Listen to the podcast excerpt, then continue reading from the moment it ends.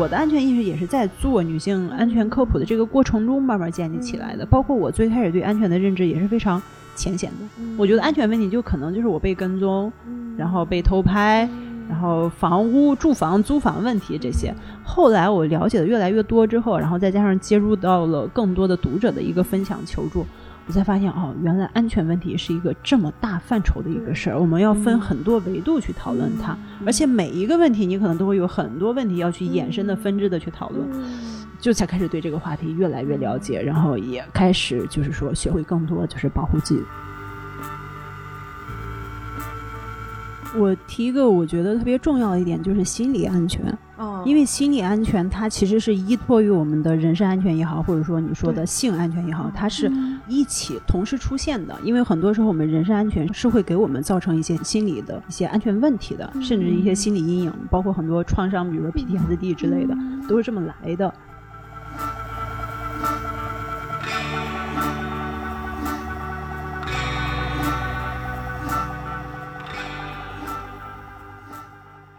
听众朋友们，大家好，欢迎收听本期的反向流行，我是清新子。Hello，大家好，我是肖淑妍。大家好，我是张婷。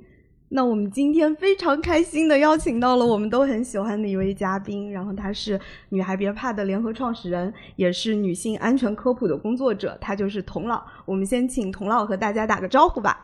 大家好，我是童老。大家好，我是女孩别怕的童老。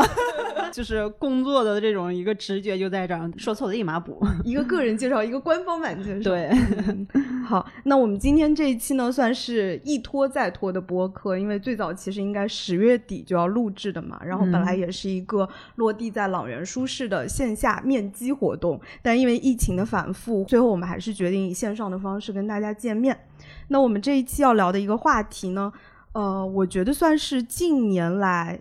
对女性安全事件的一个回顾和反思，然后我们邀请童老来，一是因为童老一直都在关注这个话题，也是其中持续的一个行动者，所以他有大量一手的经验和案例。然后同时呢，我们也很好奇，说伴随着这种舆论场上的性别议题的热潮，童老在工作当中可能观察到哪些变化？然后这个变化既包括性别意识层面的，也包括比如说像女性安全解决层面的。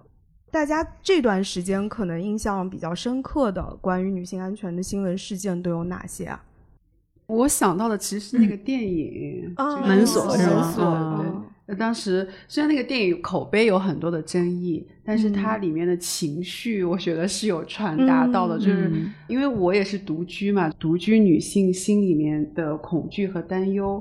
我觉得是很深、很普遍的一种情绪。嗯嗯，门锁那个说来也特别巧，就是女孩别怕有跟门锁做了一个联合的一个观影活动，我看见了。对，就是邀请我们自己的读者，然后去参加这个观影活动。然后当时其实考虑要做这个合作，也是因为就是觉得，哎，他这个电影其实里面讨论了非常多独居女性的安全问题，包括我自己当时我也去看了嘛，我们团队很多人都去看了，就是大家的整个的一个体验，就是这个电影其实映射了很多现实中的这些问题，包括他电影中提到的很多场景都是独居女性几乎都会遇到的，甚至我们团队的很多小伙伴都都遇到过，我自己都遇到过这样的一些问题，所以真的还是蛮警醒的吧，嗯，也是在女性安全这个领域，我觉得。有人公开在讨论这个话题了，至少我们不讨论这个电影的好坏，它那个别的，我觉得这个话题能被拉出来去讨论它，去关注它，我觉得就是一个很好的现象。嗯。啊，我觉得是，它就是在话题上面，我觉得还是挺切中现实女性的一些痛点的，但它可能在拍摄上，尤其是对那些女性安全细节的呈现上、害怕上，就是可能做的不是特别够精细。对，我觉得就是虽然我不是独居，但是在租房住这个事情上，它确实也带给我很大的不安全感。因为租房，我们必须要面临的是房东和中介。虽然我租了这个房子，但它不属于我，而有人会随时打扰到我的空间。其实我是很恐惧的，就所以我对厦门。房屋中介闯入女性家中，然后把她杀害这个事情，我感到非常的恐怖。嗯，我特别有同感。我当时租房用的已经不是密码锁了，密码锁的话，像自如的工作人员，他可能就知道密码，可以随时进来。我用的是有钥匙的，但是中介。他拥有那个钥匙。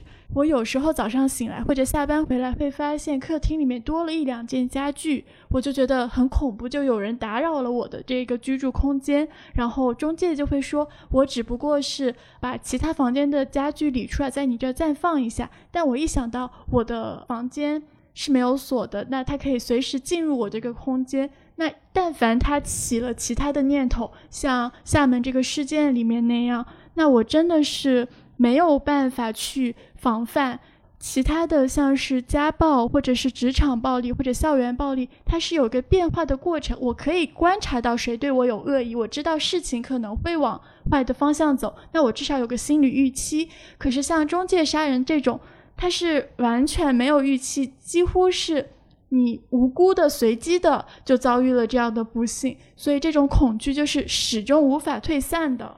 是，这也就是为什么很多女性，就是尤其我们在讨论女性安全的新闻的时候，是吧？女性是非常感同身受，都觉得这个事儿有一天会发生在自己身上。然后很多男性呢会觉得，嗯，这个事儿就还好啊，对你是不是想太多了？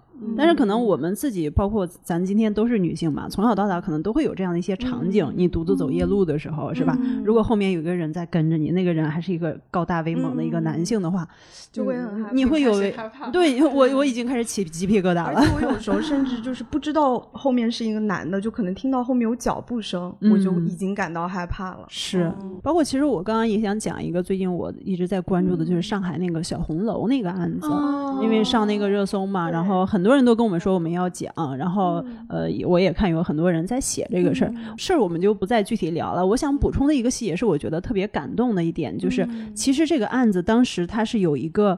呃，女检察官，她是属于这个案子的一个联络员吧，她是一直在收集证据，去推动这个案子去往下走的，她是特别厉害的。然后包括她去撰写那些报告啊，然后去呃把这些整整个证据啊，然后去汇总，包括到后来她那个这些就是算是凶手或者嫌疑人被判死刑的时候，他们想上诉嘛，也是这个女检察官去收集很多证据，大概我。记得当时应该是他那个证据有四百多份卷宗，没天没夜的去整理这些东西，后来去驳回了这个人的上诉。他在这个过程中其实发挥了非常大的作用，也是让我觉得，哎，嗯，还挺好的。虽然我整个这个事儿是一个悲剧嘛，我们都知道，但是这个女性，这个女检察官在这个中间发挥的这个作用，是让我觉得，哎，她作为女性是非常对这个事儿感同身受的。对，我那我也想补充，就是小红楼这个事情，我第一次看见他在媒体报道是三年前的财新，当时写这篇报道的是一个女记者，然后她也是所有媒体中第一个去挖了这个消息，翻了很多卷宗，然后去小红楼实地跑了很多趟，才写出这个很扎实的报道。那当时我第一次看到这个报道的时候，就是很震惊，然后尤其是。呃，我当时在上海住的地方，包括我的校园，就是离这个小红楼非常近。我后来想，大家印象中的调查记者可能都是男性，但是作为一个女记者，她去跑这样的新闻，尤其是跟她切身非常相关的新闻，去把它呈现出来，然后我当时也是觉得非常佩服。是的，就就为什么想提这个细节，就是我们当时在我们同事在写这篇稿子的时候，他就说这个细节让他特别震撼。然后他在把稿子发完之后，他把这个细节在评论区单独给他留言置顶，然后很多人都觉得啊，这个女检察官太厉害了，就是也真的是幸好有他的推动，在坚持不懈的去做这件事儿，否则的话，我们不知道结果是什么样的嘛。嗯，我有时候会觉得这种推动女性安全发生变化中的很多都是女性，因为可能她们是会对这种问题的严重性或者是它的必要性有切身感受的。我觉得他会设身处地的为那个女的着想，很多就是男性就是不太会，其实是关涉到比如说整体社会的一个性别意识，他现在是一个什么样的一个状态？但明显大家感觉到就是这几年可能女性的性别意识正在往上走，但是男性的性别意识可能还是处在一个停滞的革命那种状态。嗯，就是女性相对来说对于女性安全的话题，我的观察，我觉得大家是更感同身受的。对，所以微博上就是前段时间不就是那个 Girls Help Girls 嘛？对，嗯，就守望相助，感觉就是女性之间的一个安全网。是，嗯，对。刚才其实童老提到的这个，也是跟我想要聊的那个事件有关。我想到的是九月份那个西安，就是那个地铁安保拖拽女子事件啊，是，嗯，那段因为它是一个视频，所以它给给我的那个感官的那个刺激度，冲击力太大，非常非常的高。然后我觉得，身为一个女星，看到那个视频很难不感到愤怒，就是那种愤怒，是你发现那个女乘客在过程当中衣不蔽体。作为人的那个体面可以说是完全不是体面了，我觉得那是尊严。对，其实就是 尊严。然后我觉得我更难过的一个点是当时周围人的一个冷漠吧，就是你还是能看到周围有很多的乘客，但没有人就是上前，可能哪怕就扶他一把，哪怕把自己身上的东西去帮他盖一盖。就是看完那个的时候，我其实就哭了。就是我觉得我的哭点还是很高的，但是看到那样的视频，我就。可能我就在想，如果我当时处在那样的一个境地的时候，我该是有多崩溃。是，然后这其实也涉及刚才童老说到的一个问题。我是觉得，比如说像。地铁的整个公共安全的这种问题管理措施，其实是非常缺乏性别意识的。就是比如说涉及女性乘客的这种安全问题，无论是将其请出车厢，或者说是当她在车厢内遭遇到性骚扰报警时候，就工作人员在管理措施上基本上都不会去顾及一女性的身体的边界问题，二不会去顾及他们的隐私问题。所以我觉得今天当我们在说，比如说女性。生活当中的安全，我觉得我们实际在说的其实是他周遭环境是否给予他足够的一个结构性的一个保障，然后这种保障可能既包括社会整体的这种性别意识，也包括这些就是管理细节的一些设置。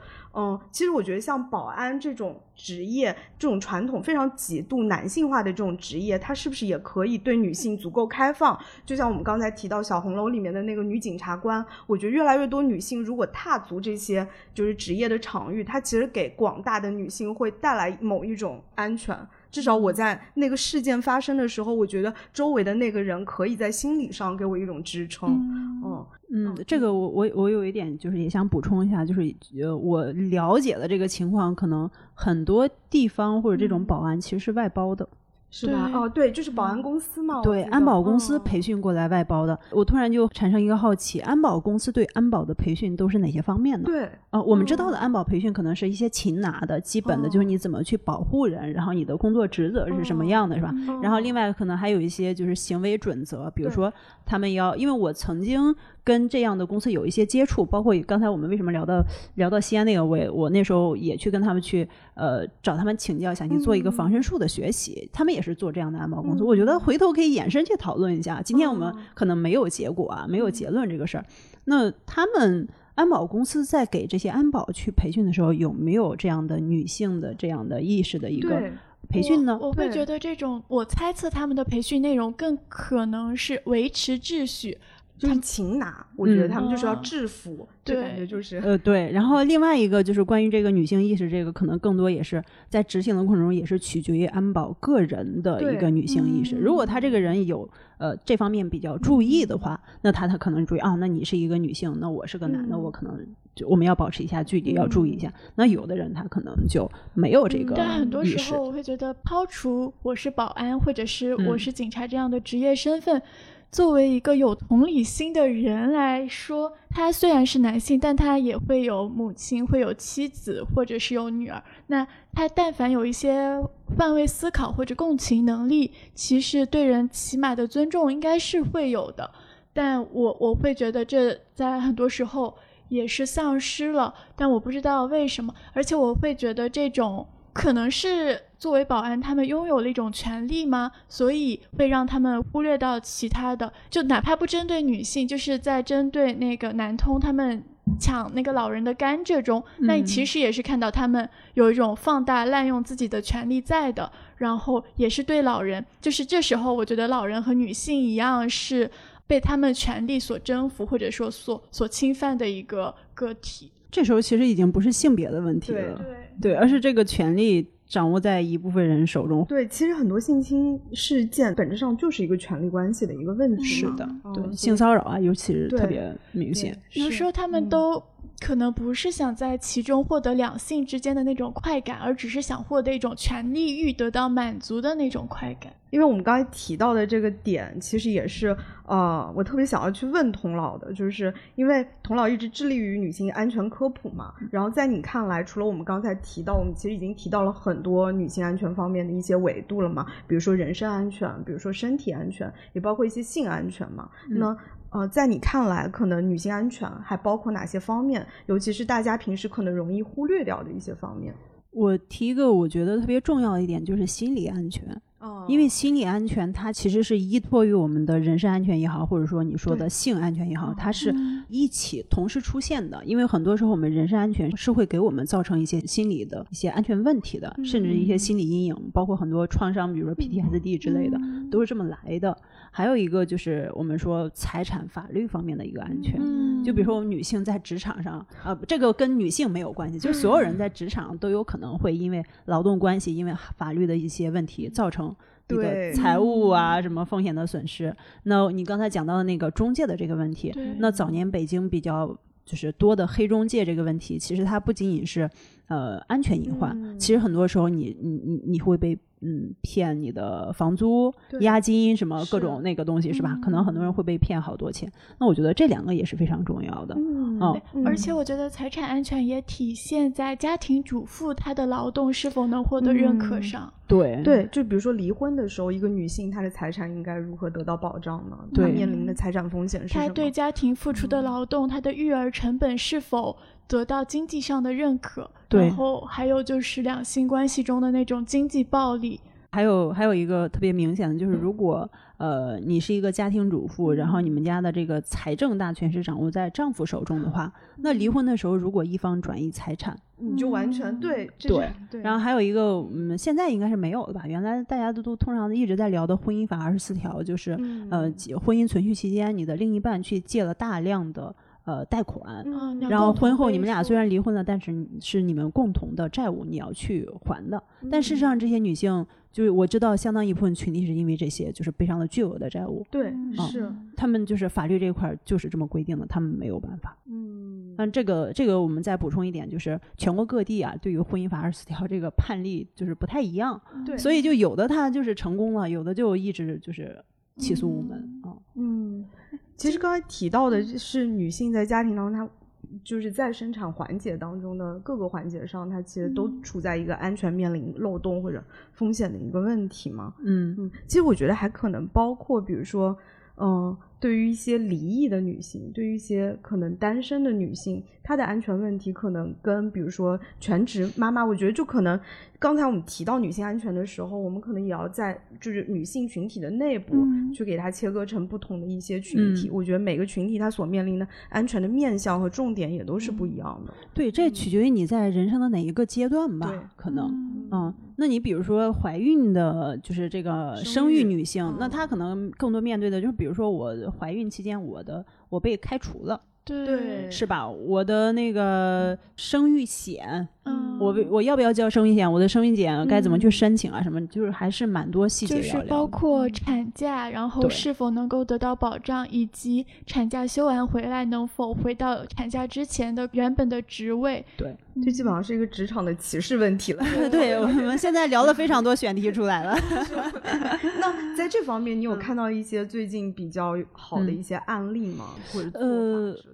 最近好像确实没有太关注这一块儿，就是你现在突然想，我好像还确实想不到。我想起我最近在看那个电视剧《爱很美味》，嗯，就是张含韵的那个角色，她不就是离婚的时候丈夫转移财产吗？对，是吧？就是这个还蛮有代表性的。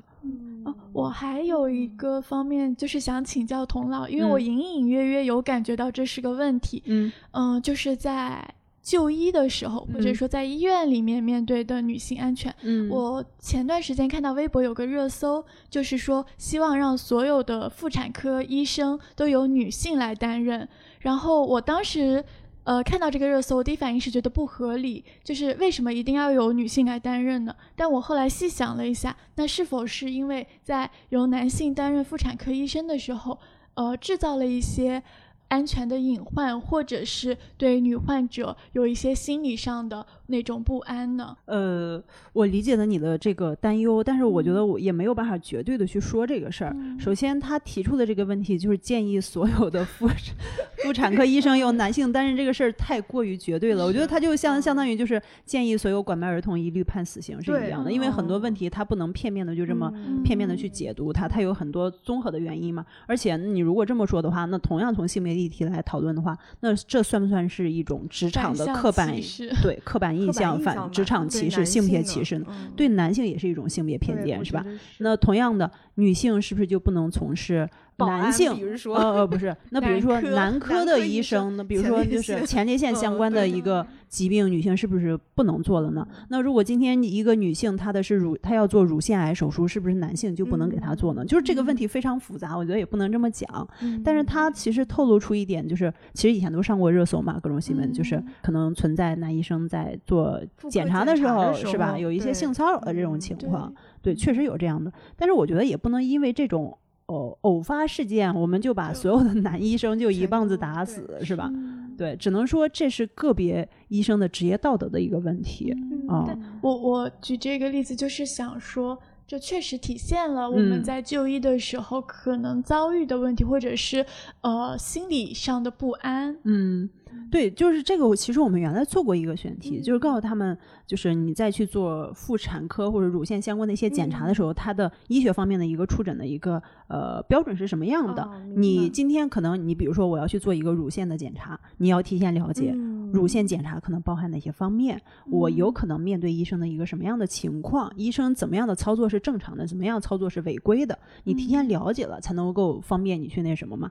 因为我们也遇到过一些留言求助，他会说。他说：“我今天去呃做检查了，医生对我做了什么什么。”我感觉他在性骚扰我，但其实那个医生的操作是正常的。那乳腺触诊，他确实就需要摸，对他确实是，嗯，对他确实是有一些动作是要操作的，这是他的常规操作，是吧？我觉得就是首先我们自己可能也需要适当的懂一些医学知识。你不一定要懂怎么去 治疗乳腺癌，但是你是不是可以先了解一下你的身体，然后了解我们日常会经历的这些流程？这个让我想到就是之前杨丽的那个段子，就是杨丽去年不是说了一个段子，她说她最近感受到自己。唯一男性把自己当人而不是当女人看的时候，就是去妇科检查。他躺在手术台上，男性就是也是一个男医生，但是他明显感觉到那个男医生对他就是把他当成一个我要处理的一个病体，然后这是他唯一感受到的。对，嗯，我觉得对，的确就是可能刚才提到的那部分里面，我觉得有一部分其实是跟性意识有关系的，包括身体的耻感。我觉得有时候女性就是中国的女性，很多人其实是，比如说她有一些你未婚未婚未育，你是不是要去做妇科检查？哦，我是看过很多帖子，会提到有很多医生会反复的确认说你有没有性生活，对不对？我每次去都这么问。还有一个就是，我觉得可能的确在这种妇科呀、乳腺的呃求医里面，需要稍微注意一下隐私的保护。有时候他那个你可能就诊的过程的确很容易引发你的耻感，比如说他本身。他那个检查就是会有一些令人不舒服的状况。如果这个时候，比如说没有隐私，外面有大量的病人，或者是医生本身的态度，呃，可能都会造成你加重你那个耻感。但这个我在想，可能对医生的要求也非常高，因为他们接诊的那个患者数量数量太大了，是，我所以就是还有漫漫的长路。就是我记得，呃，我青春期的时候读毕淑敏的《拯救乳房》这本书，然后他讲了一群乳腺癌患者，我对其中的有一个情节，直到现在印象都非常深，就是一个乳腺癌患者去医院看医生，然后医生检查了他的乳房之后说：“你这个。”结节或者这个肿瘤非常的典型，于是他叫了十几个实习生，让他们摸他的胸部来感受这个非常典型的乳房。而这些实习生有的没有剪指甲，有的手上有倒刺，然后他们的手非常粗糙或者冰凉，就是一个个摸他的乳房，就造成的那种耻感。然后我代入了一下，就是觉得非常难以接受，所以这个情节我一直记到现在。这个是一个小说的情节吧？我觉得，但这也是一个现实的、现实，这也是现实的映照吧？对，可能是就是有一些医院的确，因为我比如说它是教学医院，对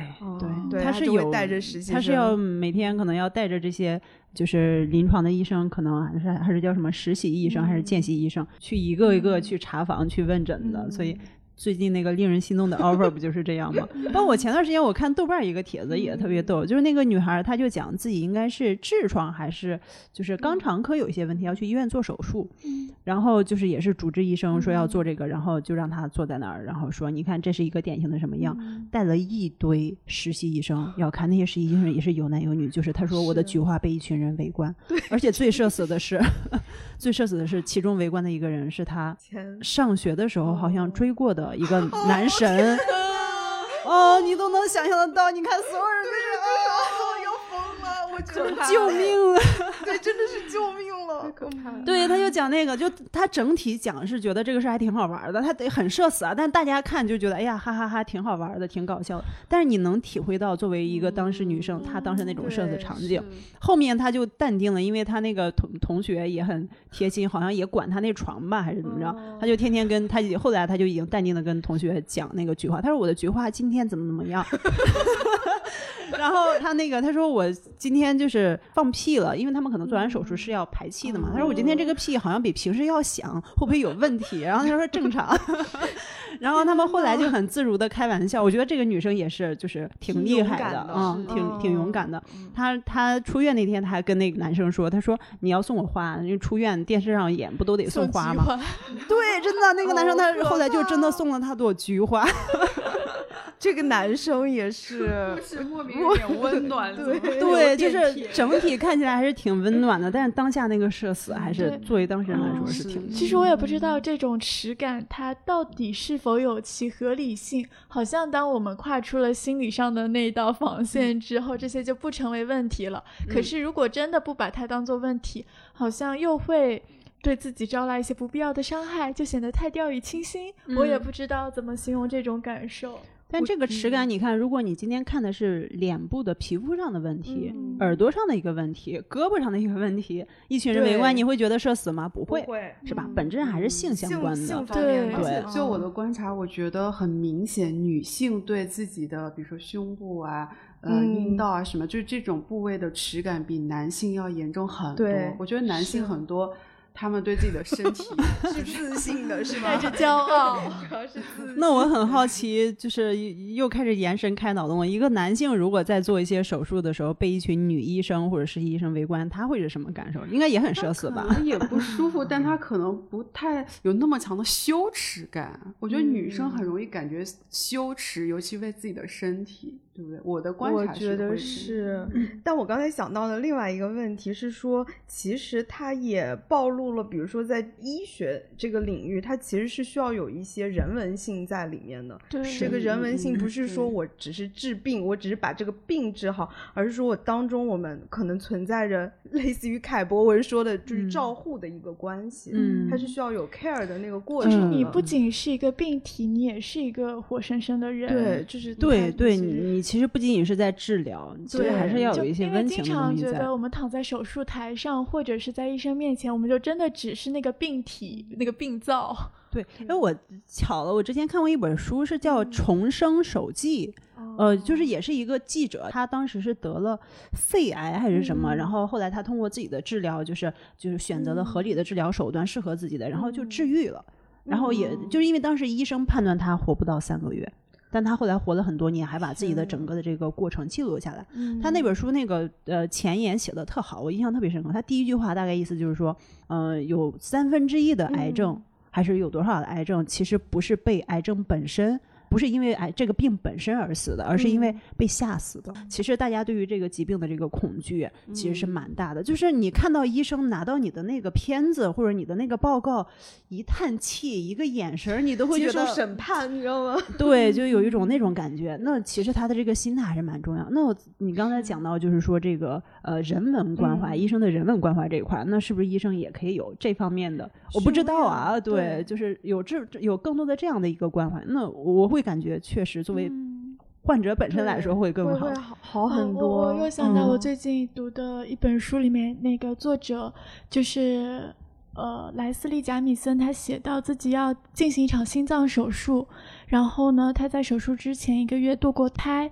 那这是一个非常女性的、非常私人的问题，而且尤其对于堕胎这个事情，她是怀有愧疚和那种一定的羞耻感吧。然后他在手术前就问医生说：“我一个月前堕过胎，这会影响我的手术治疗吗？”但是医生对他的回应就非常的冷漠，然后呃，并不认为这个事情对这个手术有任何的影响，或者没有意识到堕胎这个事情对他的心理有任何的影响，然后就就是很程式化的给他做了那个心脏的手术，结果呃不知道是出于任何的原因，手术就失败了。其实我自己也是在想，就是这种人文上的关怀，或者是对于女性，她尤其一些对自己身体的感知，是否是会有不一样的影响？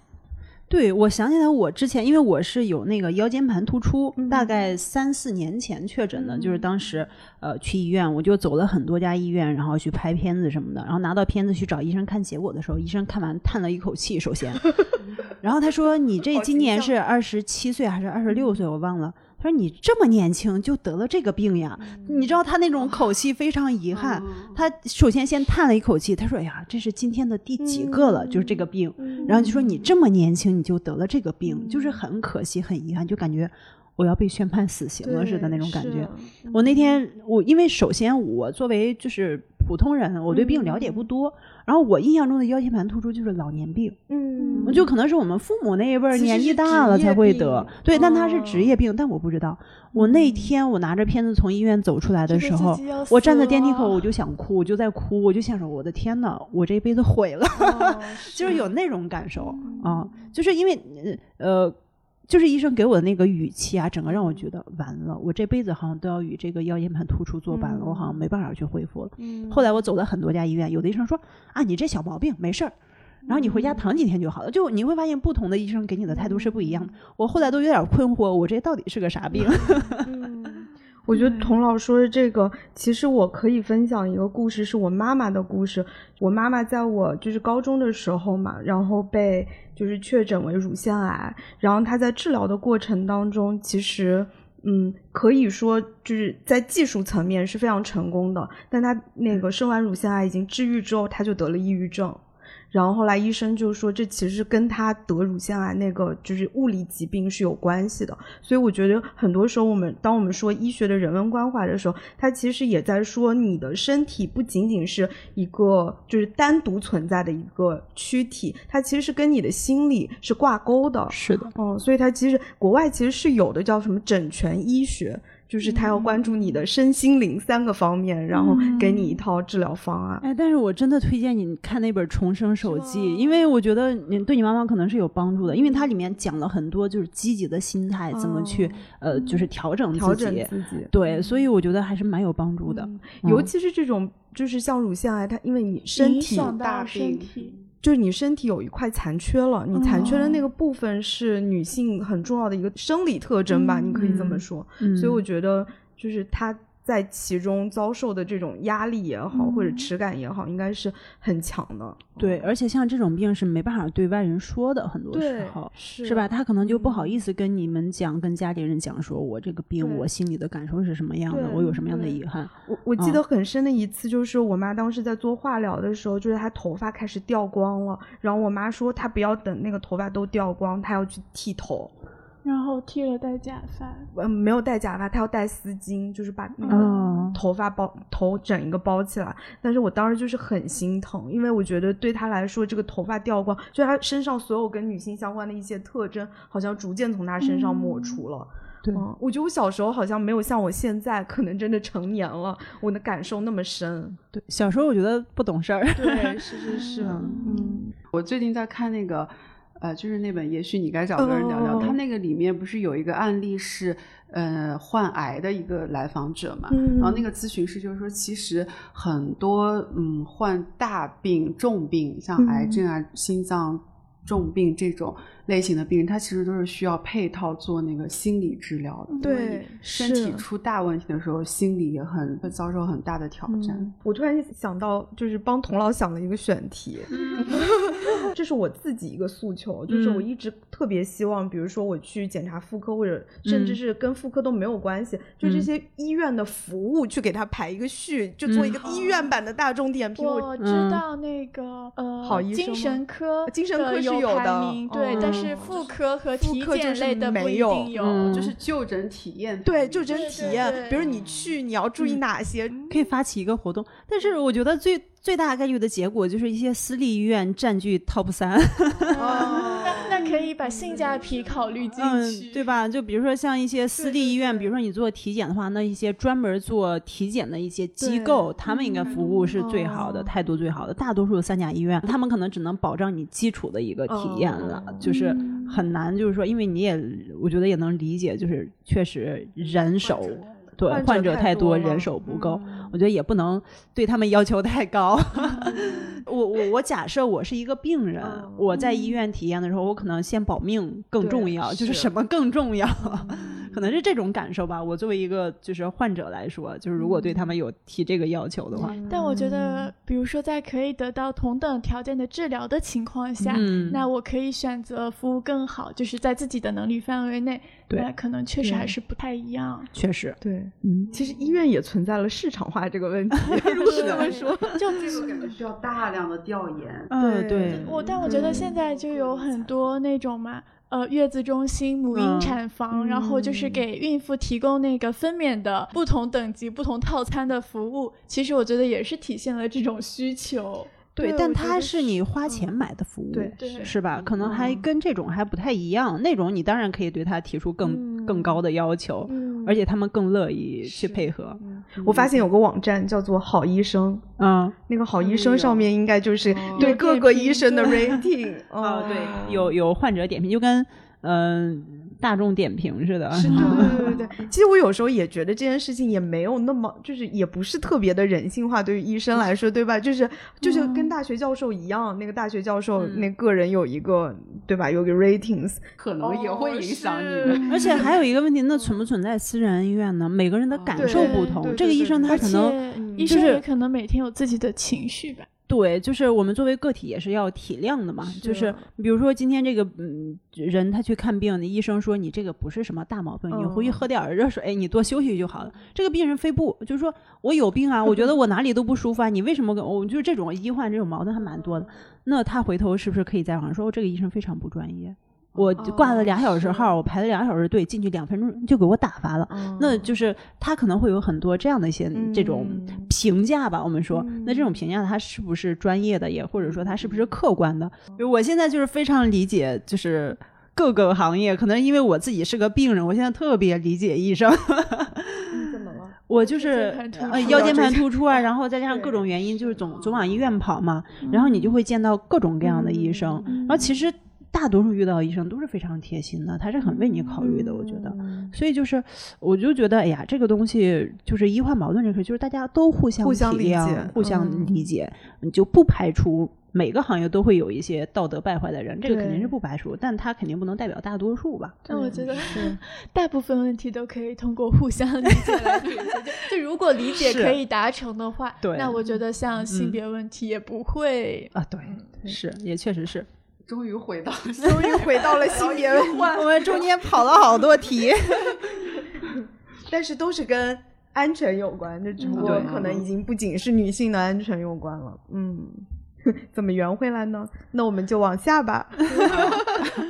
那我们刚才其实有聊到，就是跟女性安全都不仅仅是女性了，就是跟安全有关的层方方面面吧。然后，因为呃，童老所在的女孩别怕，就是一直都在关注这类的话题嘛。然后我们其实来之前有一个非常非常大的好奇，就是我们想知道女孩别怕一她的性别比大概是什么样子的。然后我们也很好奇，比如说呃，里面的那些男性的读者群体是怎样的人？你有哪些观察？然后你。我们应该怎么看待这帮男性读者？他们都有哪些诉求？关注这个号，嗯，首先就是我们的性别比基本上是应该是一比四的这样一个比例，也就是有百分之二十左右是男性，哦，然后有百分之八十左右，七八十吧，七十多不到八十或者八十更多一点是呃女性，因为我们在很多平台都有那个推送嘛，比如说有公众号，然后我们有 B 站、有小红书、有抖音，各个平台它的性别比例相对来说是有稍微有区别，但整体上是大概占这个一比四的这样一个比例，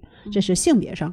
还有就是我们的男读者、男性读者，男性读者整体上分两波，一波是嗯，就是大多数吧，这个关注我们的男性读者中的大多数其实是。呃，非常的暖男，我们这个词儿，就是他会说我是为我女朋友关注的，我为我身边的女性，为我未来的女儿，为我的家人去关注的。包括我们很多女性读者给我们的反馈是说。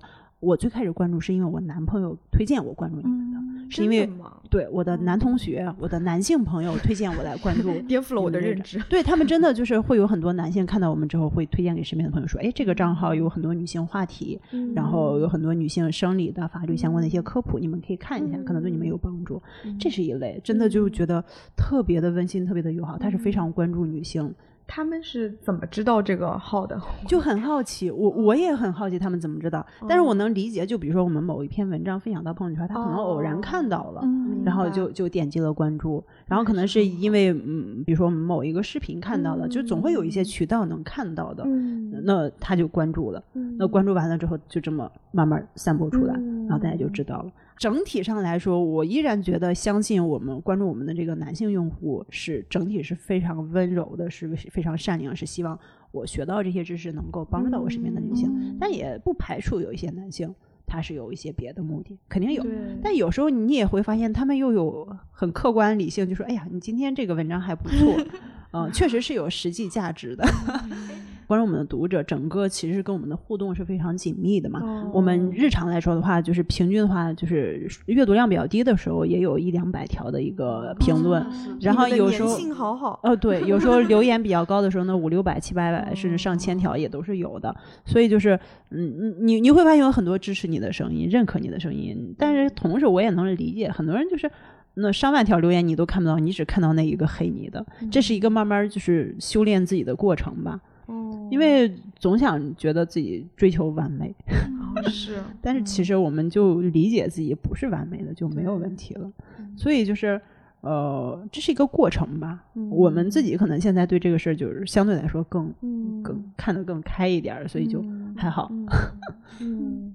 哎，我们就是讲了那个男性读者嘛，然后我们也很好奇，就是女性读者，因为就是嗯，从一八年开始吧，就是这种 Me Too 啊，或者说这种性别意识或者性别议题，在中国越来越多人会去发生嘛，包括今年其实特别明显。我们也想知道说，从比如说女孩别怕的后台的那个粉丝留言里面去看，就是女生们的担心或者害怕，或者她们对于担心害怕的表达有没有发生一些变化？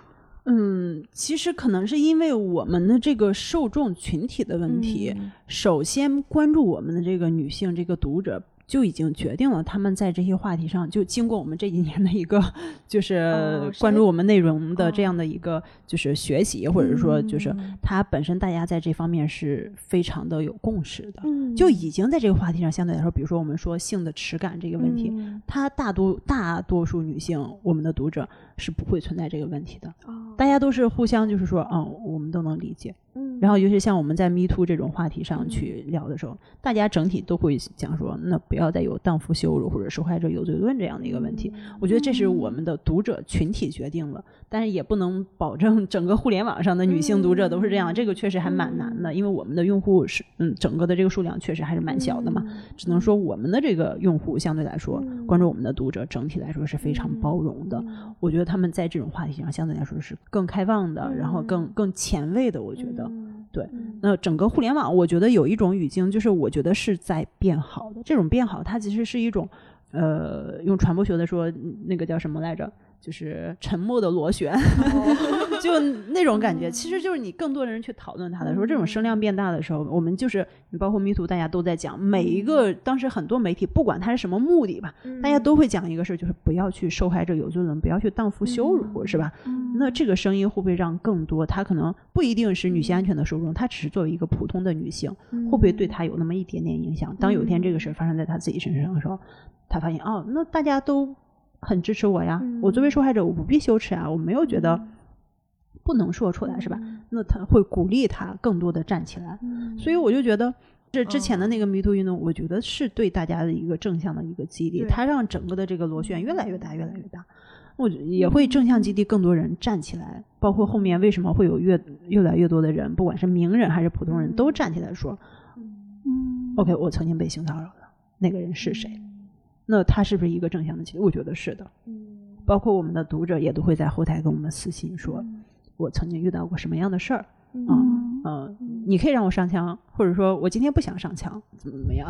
如果他不想上墙，他会说一下，他们会保留自己的选择权啊，他会保留自己的选择权。但是同时，我们是他的一个树洞，他们甚至也不求说一定得维权或者怎么着，因为其实可能有些事儿发生的比较久远，没有证据，事隔多年，他心里知道这个事儿是没有办法。得到合法的、合理的解决，他只是想倾诉一下，告诉你，OK，我曾经也发生过这样的事儿，我希望提醒呃更多姐妹们注意一下这样的事儿，以后不要再再遇到了。嗯，对，大家是这样的。嗯，我觉得大家的担心和害怕害怕取决于当下的新闻。对。那就是四面八方来的害怕，真是每对，因为肯定不是说所有的危险都是每个人都遇到过的、亲身经历的。大家的担心可能是啊，最近比如说说西安那个被拖拽了，大家会担心说，那我如果独自走夜路的时候，我该怎么办？呃，如果被拖拽了，我该怎么办？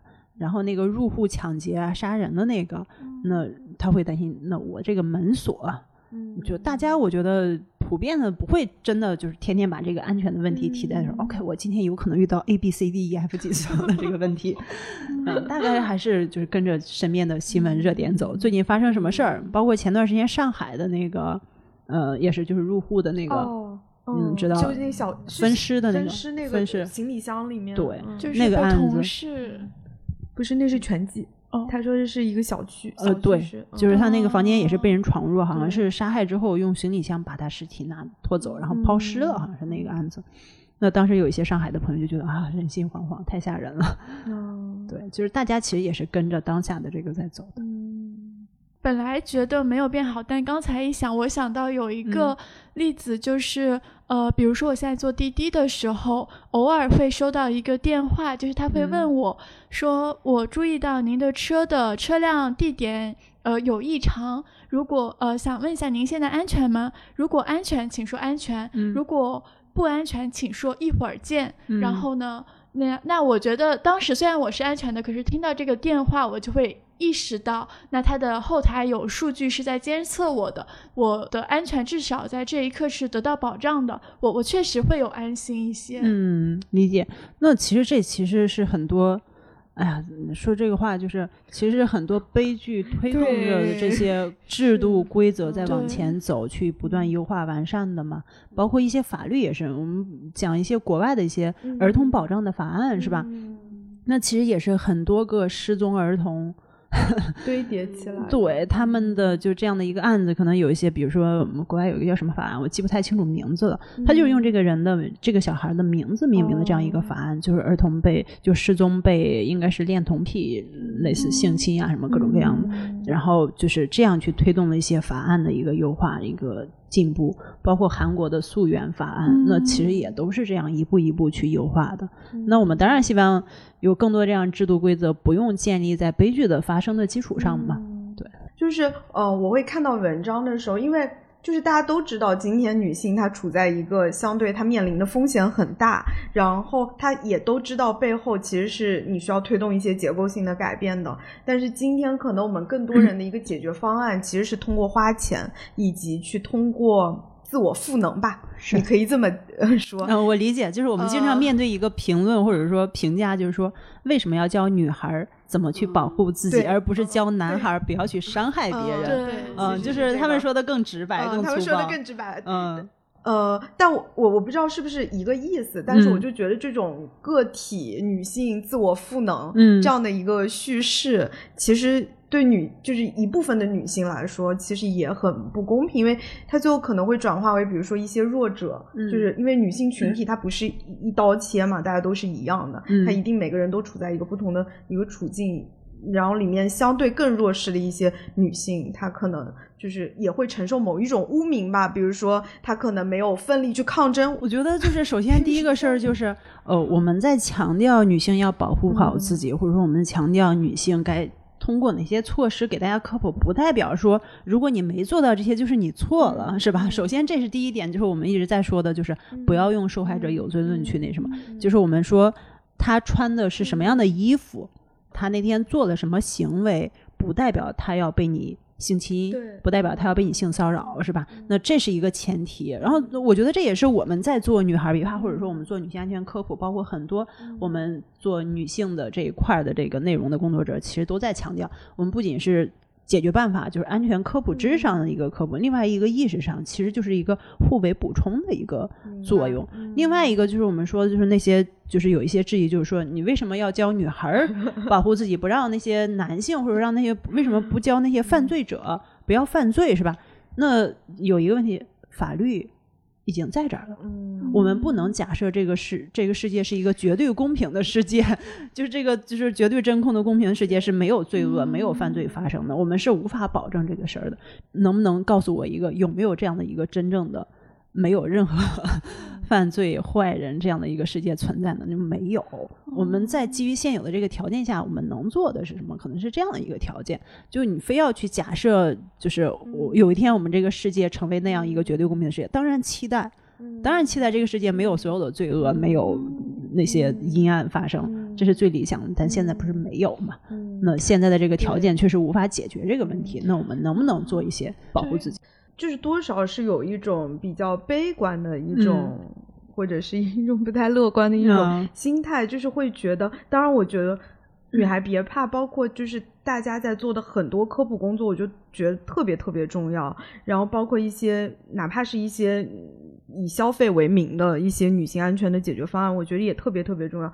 但有时候我夜深人静的时候，我也会在想，就是我买了这些东西，在那个时刻到底有多大的嗯卵用，对吧？嗯就是你懂我的意思吧？就是、我理解嗯，然后就是那个点会戳中我，嗯嗯，就是你在那个哦危机的确实时刻，，如果真的想要伤害你的话，那做的那些保护确实起不了太大的作用。对，对就是你你买了，会有那种又有多少卵用？就是，就是你我经常会陷入这种。那首先要先看你买的是什么东西了。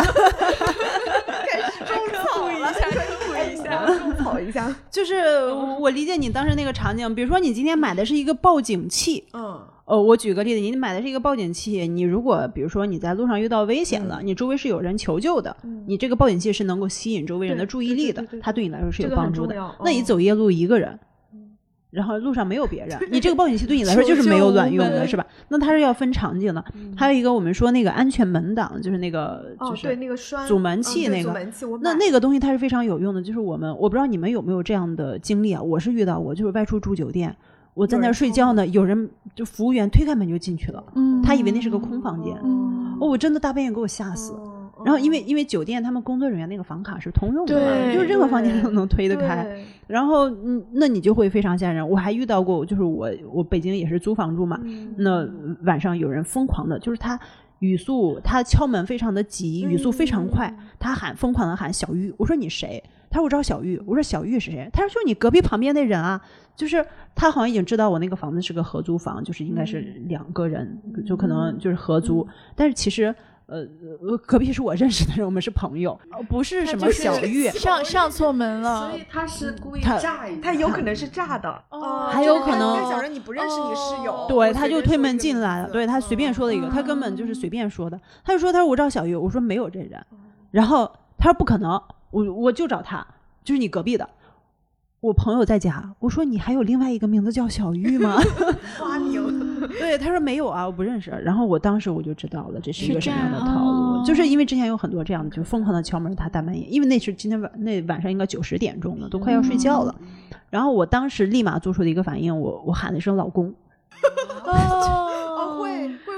我说老公，有人敲咱家门儿，然后然后那个我声音特别大，就故意让他听到。然后我说你再敲的话，我报警的。然后后来他就走了。走了是吧？啊，他走了。哦我第二天我就就是我们第二天出门都提心吊胆的。哦然后我们下楼找门卫大爷，我说那个昨天早上有一晚上有人去敲我们门儿，啊门卫大爷说我们这儿，我说监控怎么样？他说我们这监控早就坏了。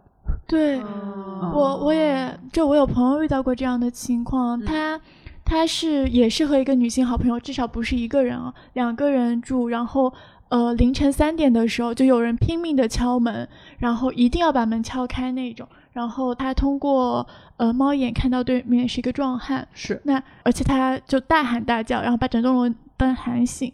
然后他报警去警局，结果发现那个人是喝醉了，走错了单元楼，但是警察就放他走了。是然后呃，他还要留下来做口录之类的，而就是那个呃人走了。那对对个人就是就是全身而退，就是保安也不会给他提供任何的帮助。而当他跟呃公司里面的领导请假的时候，说我遇到了这样的情况，然后领导并不会认为他受到多大的惊吓，对他有任何的理解，只认为他耽误了半天的工作。是嗯对，所以我们刚才这个故事又跑远了。嗯就我刚刚想讲的是那个安全门档那个东西，你看我又把题收回来了。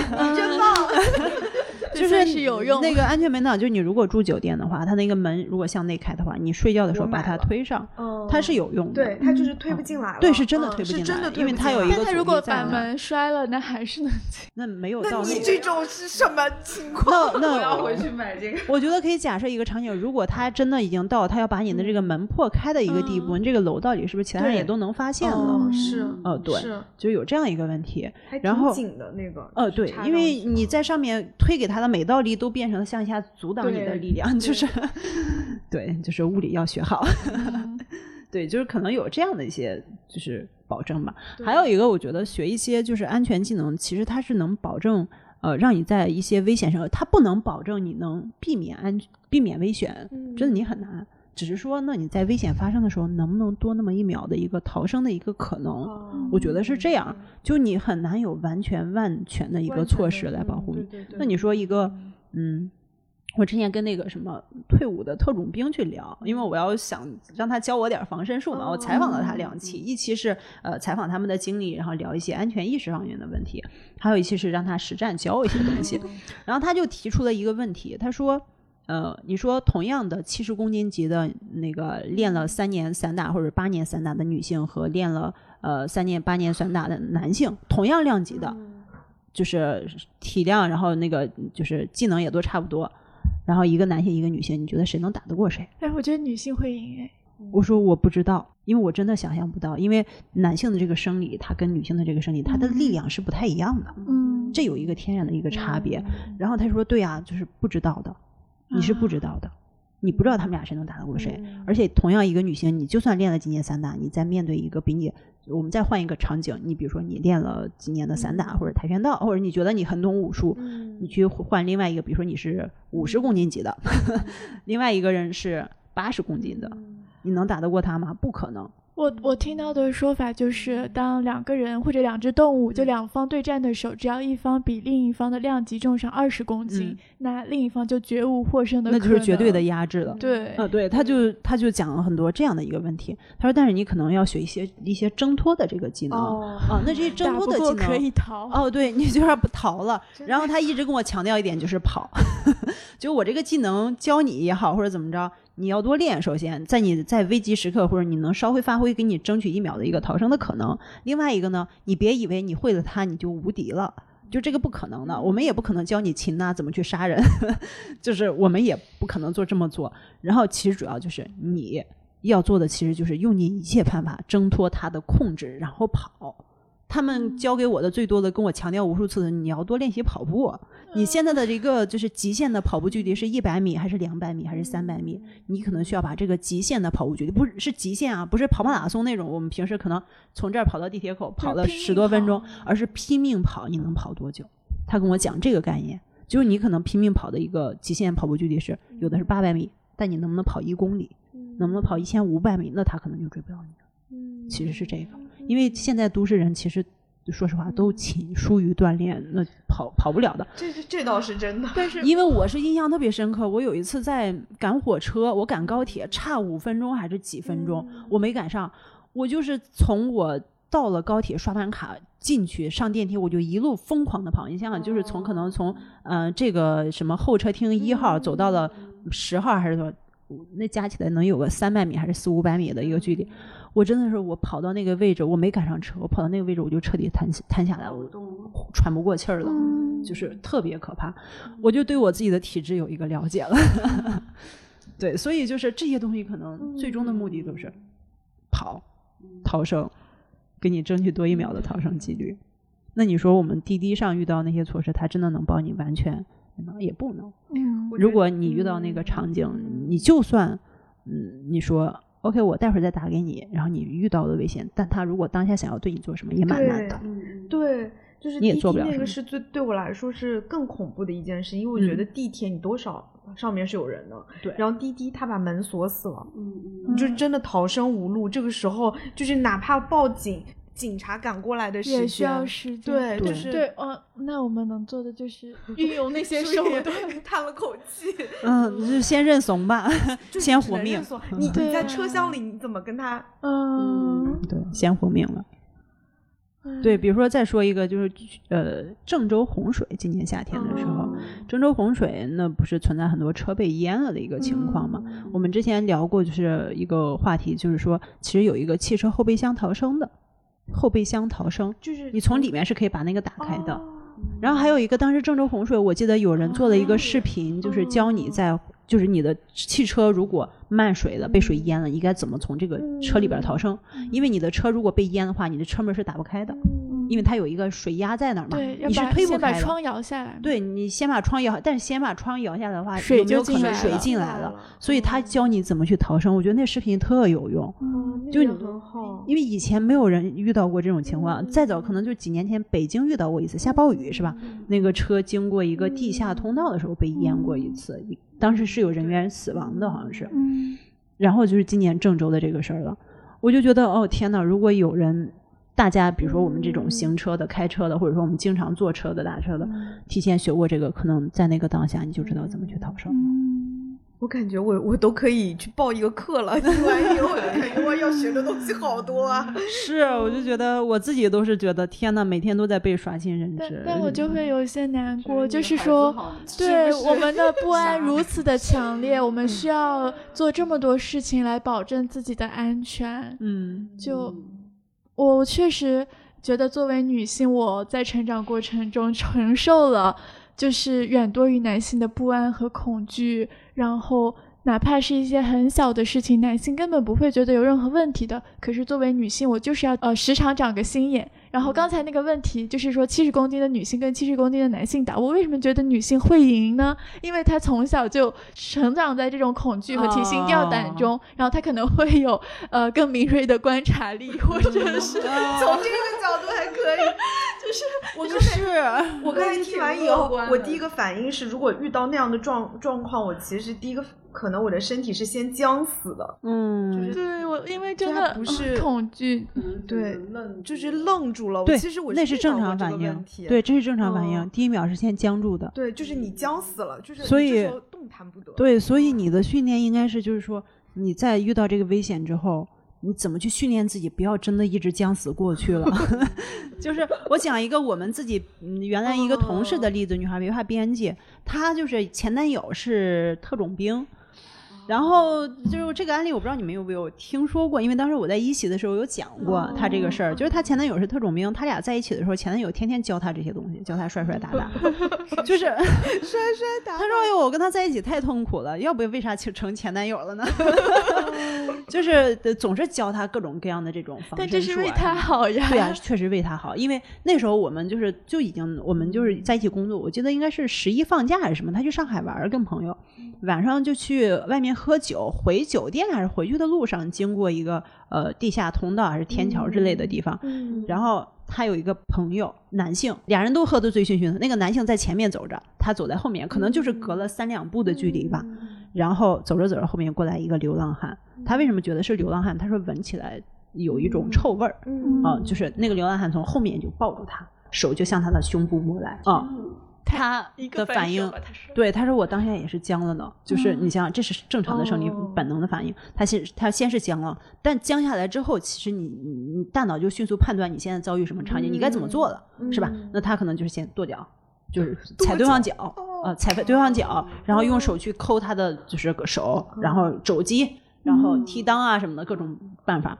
然后那个流浪汉呢，就是嗯，想流浪汉可能也是体就。”力量比较弱，另外一个呢，估计也是第一次犯这样的案子，第一次犯事就没啥经验，也是怂，估计想试试，就想试探一下，然后发现哦，这女孩各种招都上了，然后那流浪汉就跑了，他也没报警。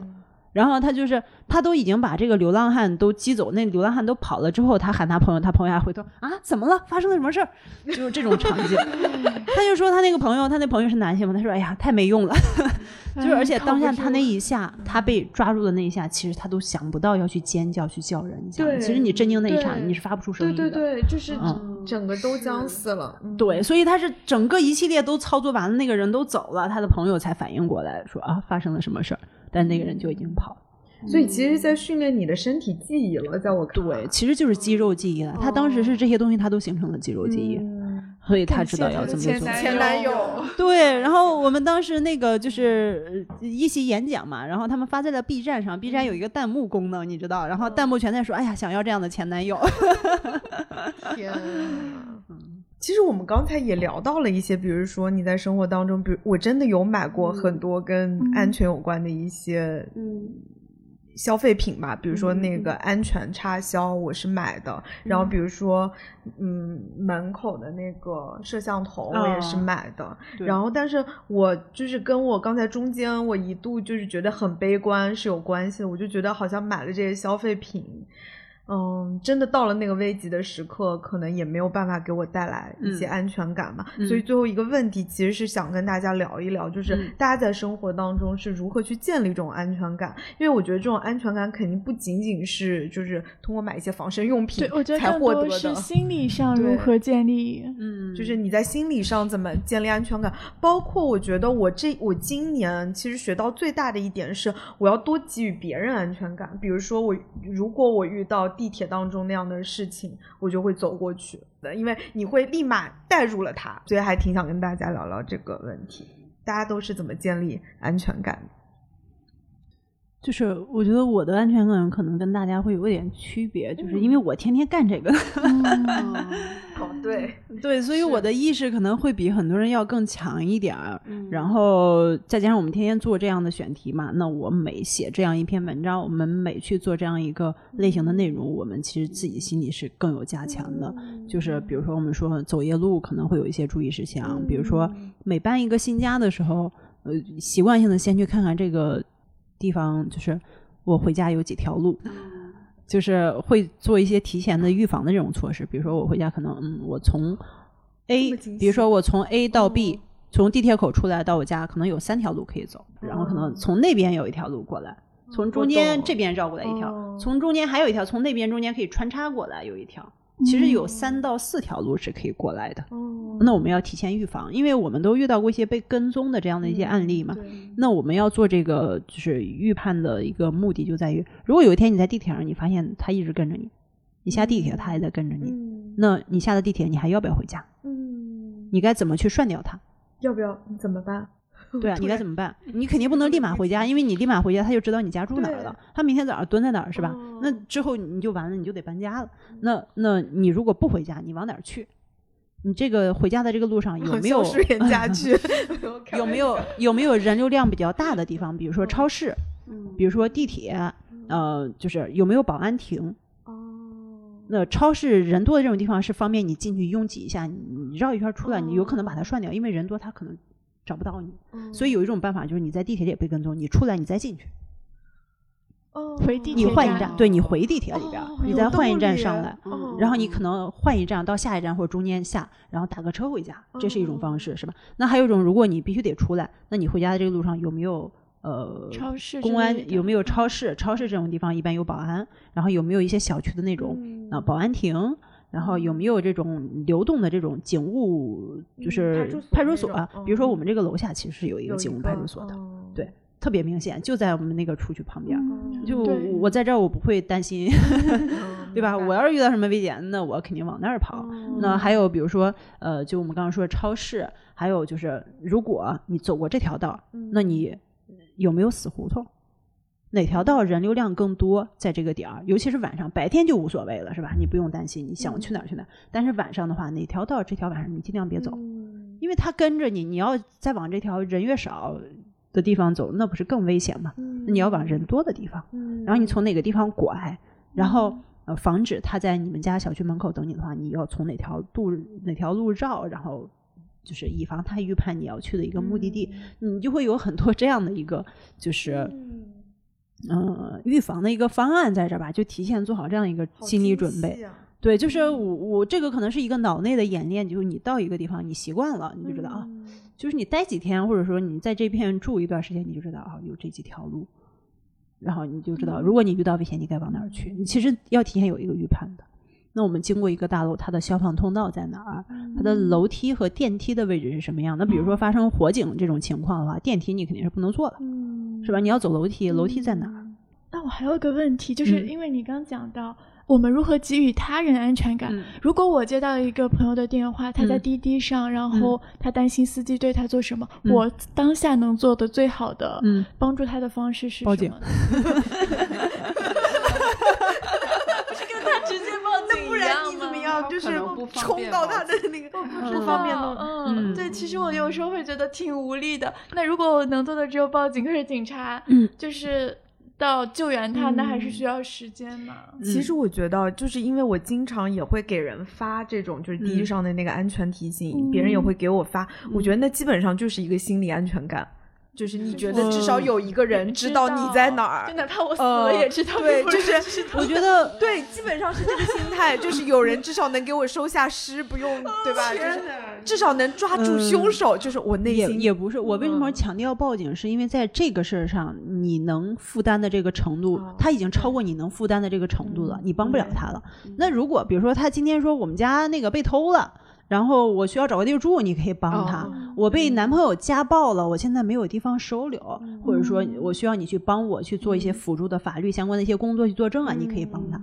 但是已经遇到这种方面的这种人身危险的话，个体是做不了什么的，而且你也承担不了这个代价。如果只是作为朋友的话，因为他有家人，嗯，就你能承担承担的代价，就是承担的责任嘛，我们说是有限的，那你肯定是要报警。但是同时，你刚才讲，比如说，假设你在滴滴上遇到这种事儿，那你其实可以全程跟他保持通话的，嗯，理解吗？保持通话，它可以公放。嗯嗯对嗯我我有有朋友教我这么做过，就是他就是让我，因为嗯那时候很晚了，然后他把我送上车之后，他就是让我跟他打电话，然后公放，让司机知道他的所作所为都会被人听到。对，还有比如说我们。我以前经常会 遇到，那时候我们下班，我跟朋友我们住的比较近，但也不是很近，就是他先下车，我还有大概几分钟的路程。他下车的时候，他跟我说，他说：“你待会儿记得把东西发给我。哦，故意的，对啊对对，我当时还很傻，我说啊啥？他瞪了我一眼，你傻呀？我说哦，知道了，我待会儿回去就发给你。他其实就是给另外那个滴滴司机一个暗示，我我有人呢。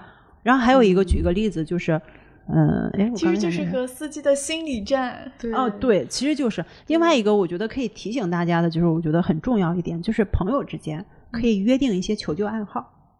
嗯嗯、这个就是我们以前其实就强调过，就朋友之间可以约定一些，比如说你们俩是一个好朋友，你们是不是会有一些比较经常约定的一些话？原来有一个新闻，就是类似于就是说丈夫好像被绑架了还是怎么样，然后他给妻子打电话，然后他给妻子说，他说那个我带了点酒，晚上给你爸带过去，然后一起喝一杯。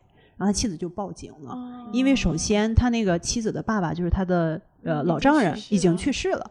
然后他也不喝酒，就这是一个没有出现的信息，但是他妻子就很灵敏，没有当时说啊你在说啥？他不是老去早就去世了吗？我觉得我们就是很重要一点，我觉得每个人都别做这个，都机灵一点。我突然想不到那个词儿，我们都做在安全这一块儿就做的那有效一点，就别那么低情商。如果这个人说了一些你从来没有听说过的，或者对于你们俩来说从来没有出现过的反常识的一些话，你要有所警醒。嗯，很多就啊，你要更敏敏锐一点。如果他说了一些别的，嗯，你可以帮他报个警。嗯，就是原来经常有一些传销，对对对，你们知道吧？就是很多传销这种，就是你被抓进去，其实你在跟你熟悉的朋友打电话的时候，他是可以说一些嗯呃你们俩之间的小暗号的。我觉得这个你你，如果你有一天就是第一个，大家我建议大家可以跟身边的朋友、亲密的朋友、家人约定一下，如果有一天我对你说这样的话了，你帮我报警。但这个话一定要是非常自然，你不能说的特别突兀。咱俩正聊着呃什么呢？你突然来一句，哎，怎么怎么样？我觉得那歹徒可能就发现了，对你还是得约点儿歹徒应约定点也很敏锐，对，件比较日常的，你们平时可能很少会提及到的话，但我有时候也觉得，就是陌生人之间的关系现在就非常剑拔弩张嘛。比如说你跟滴滴网约车司机的关系，有时候是这样。然后比如说刚才我那个学员说到，就是那个安全警警警报电话的时候，我就想到我的外卖名字有一段时间叫做王警官。我也不建议你这么 对。，后来我朋友也是这么说，他就说你叫王警官，别人 会怎么想？肯定觉得你就不是。然后有的也会取一些男性化的名字之类的。嗯对你说到这个，我就想到我当时不是向你求助过吗？嗯就是我点外卖，算是那种送菜上门的，然后当时点了花嘛，就是嗯呃买了花送上门，因为我自己会种。然后那个外卖小哥就问了我几句，嗯说：“哎，你这是活的花吗？它可以放几天啊之类的。嗯我就跟他交流了几句，然后他走了之后，我收到一条短信，就说你真好看。然后我当时很害怕，因为首先一般来说这种用的号码是虚拟号，那他知道我真实的手机号码，更何况他还知道我的地址，知道我现在是一个人在家，同时他又对我表达了这样的。就是呃，你真好看，它听起来像是一句夸奖，但是在这种情况下，就会像是他想要犯罪的一个理由，就真的很恐怖。是很可怕，是很可怕。但但是我就会觉得，那其实如果在一个人和人信任的情况下，比如说在大街上，嗯然后有人跟你这样的称赞，它它听起来像是一个言情小说的开头，可是，在真实的 现实生活里，他听起来就很恐怖。你知道我给他的建议是什么吗？我跟他说摄像，头对我遇过类似的问题。第二天我就在那嗯。个屋顶装了一个摄像头，因为楼就是电梯一般有那个摄像头，但是你走廊是没有的嘛，就是还是长长了心眼。但我说完以后也觉得说，可能那个小哥只是单纯的夸赞了一句，就是那种。可是他特意发了短信，我知道，我在想，是不是每个人应该每个女生都有都有那过类似这种种很可怕的经历？是我以前订奶茶遇到奶茶的那个店的，因为就很早以前了，他加我微信，他通过电话加到了我的微信，然后还问了我几句。之前有一次坐滴滴的时候，那时候我住的比较远，然后他中间有一段路很荒，他就忽然说这么远，我们把那个单子关了吧。因为你用那个计费，它不划算。你给我呃关了之后，我把你送到，但我给你便宜多少多少钱，这样。就是我当时就觉得很害怕了对，但是我我的处理办法就是我直接跟他说，我说我叔叔是警察，因为我因为我因为我叔叔的确是警察，我说我说我叔叔是刑警配枪那种，我就没头没脑直接，然后那个我那个人就没有再说话，他也没有再提关。其实我到现在也不确定我是不是反应过敏，他可能只是想贪点小钱。是不是他关了可以不跟滴滴分啊？对，但是我觉得，就是如果万一他真的想干嘛，也许我那么说管用了。嗯，呃，还有一次是我有一次跟一个、呃男性的那种服务人员就是起了一点争执，然后他就做事，就他他在就是说了我几句，然后我当时一时气不过就顶了回去，然后他当时就做事要打我，他就是这样举了一下我手，可是他眼神里面。那种目露凶光对我当时就是我真的被他那个眼神，就是真的吓到了吓到了。我都在想，哦现在想他那个眼神，我都觉得非常恐怖。所以后来我就觉得，你有呃，投诉他吗？我没有，因为当时是好多年之前是上大学，嗯好像没有现在这种平台投诉机制。嗯但是我从那之后就是觉得，呃，我会尽量少要去这样激怒他们。嗯，那我就想到。一个难过的故事，就是呃，我一个记者朋友写过的一个故事，就一个独居女性被困在浴室了，然后她出不去嘛，那她就是敲那个下水管道，那在她楼下的那个男生就听到了，然后把她救出来了。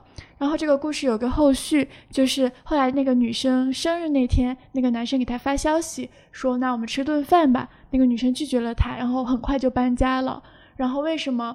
因为他说，呃，当时那个男生其实注意到这个女生很久了，就经常会听她什么时候回家，听她什么时候出门。所以，因为他一直对这个女生有关注，所以他被困在浴室里敲门，那个女男生才能发现。那个女生其实有感受到他对自己的这种额外的关注，但她其实不能判断这到底是爱慕还是那种变态的跟踪，她感到恐惧，所以很快搬家了。可是你确实无法判断那个男生的意图是什么。那那种人与人之间的信任，可能原来是可以很美好的，因为他救了他一命。对对，但那他也可能是变得很可怕的，就他可能是个跟踪狂，他可能。嗯，想要的动机并不单纯。就我会觉得这种安全感让我们丧失了很多对世界的信任和很多呃人与人之间单纯关系的可能性。嗯嗯嗯。舒言说的这个，我就觉得其实还有一个建立生活安全感的一个方法，这也是我今年习得的，也不是习得的吧，可能自然建立的，就是邻居之间的守望相助。就这个真的很重要，就是我在今年就跟我隔壁家的对，跟我 隔壁家的奶奶建立了一个很友好的一个关系，我就觉得我的安全感真的就是提升了很多，而且他有时候因为我有时候不在家，他甚至还会帮我就是。就存放快递什么的，然后给快递上我的那个电话号码打电话，which 也是一个非常不安全的一件事情。快递上怎么会有你的电话？有很多一般来说会中间那个打星号的，好多快递是没有打星号的。没有。对，他就给我打电话，我当时接起来的时候，我还觉得很震惊，因为很少有座机给我打电话，奶奶没有手机嘛，然后他就跟我说：“你有六个快递，都是书。”都是书，你们没有吗？就是全都是书，然后这六个快递都在家里什么的，然后我就觉得，哦，就是隔壁有一个人，嗯，所以我就觉得，可能最大的一个安全感真的来自人，最大的风险也来自人，嗯。我是会保存我们小区的保安，我是呃加了他微信。有一次那个有一个不太安全经历，然后我就去找物业，后来物业就说小区是有二十四小时值班的保安的，我猜是不是很多小区都有，然后他就可会把那个保安的手机号给你，然后你可以存着二十四小时都打得通。我还保存了我们那个。呃，就是像刚才童老说的，我们楼下派出所、街区派出所的那个电话，骗警的电话，对，像这种就保存在手机里，就觉得，嗯，这也是安全感，对对对，是，就是举目四周，至少有一些依 靠你，知道吗，而且他们都离你很近，对对对对对，嗯。这个确实很重要，所以我说报警真的很重要。有时候也别过度的依赖，就是你能报警的话，尽量肯定是报警解决问题的。嗯，因为如果你不知道是警察的话，很多时候你可能事情发生了，证据丢失了。嗯，可是包括为什么门口放摄像头？你说它能防什么吗？它不能，其实防不了，它就是保留证据震慑呗。因为我。报过警，你即使是报警，他也是转，他问你所在的区。对对。如果是特别危急的情况，他可能会直接出警。但如果是对他一般会问你所在区域，他给你转。所以如果你直接有你骗警的那个电话，就是会更快。对，那个是更快的。嗯，看来报警也很重要。今天就是上了，我觉得还有一个问题，说到报警，我觉得会报警也很重要。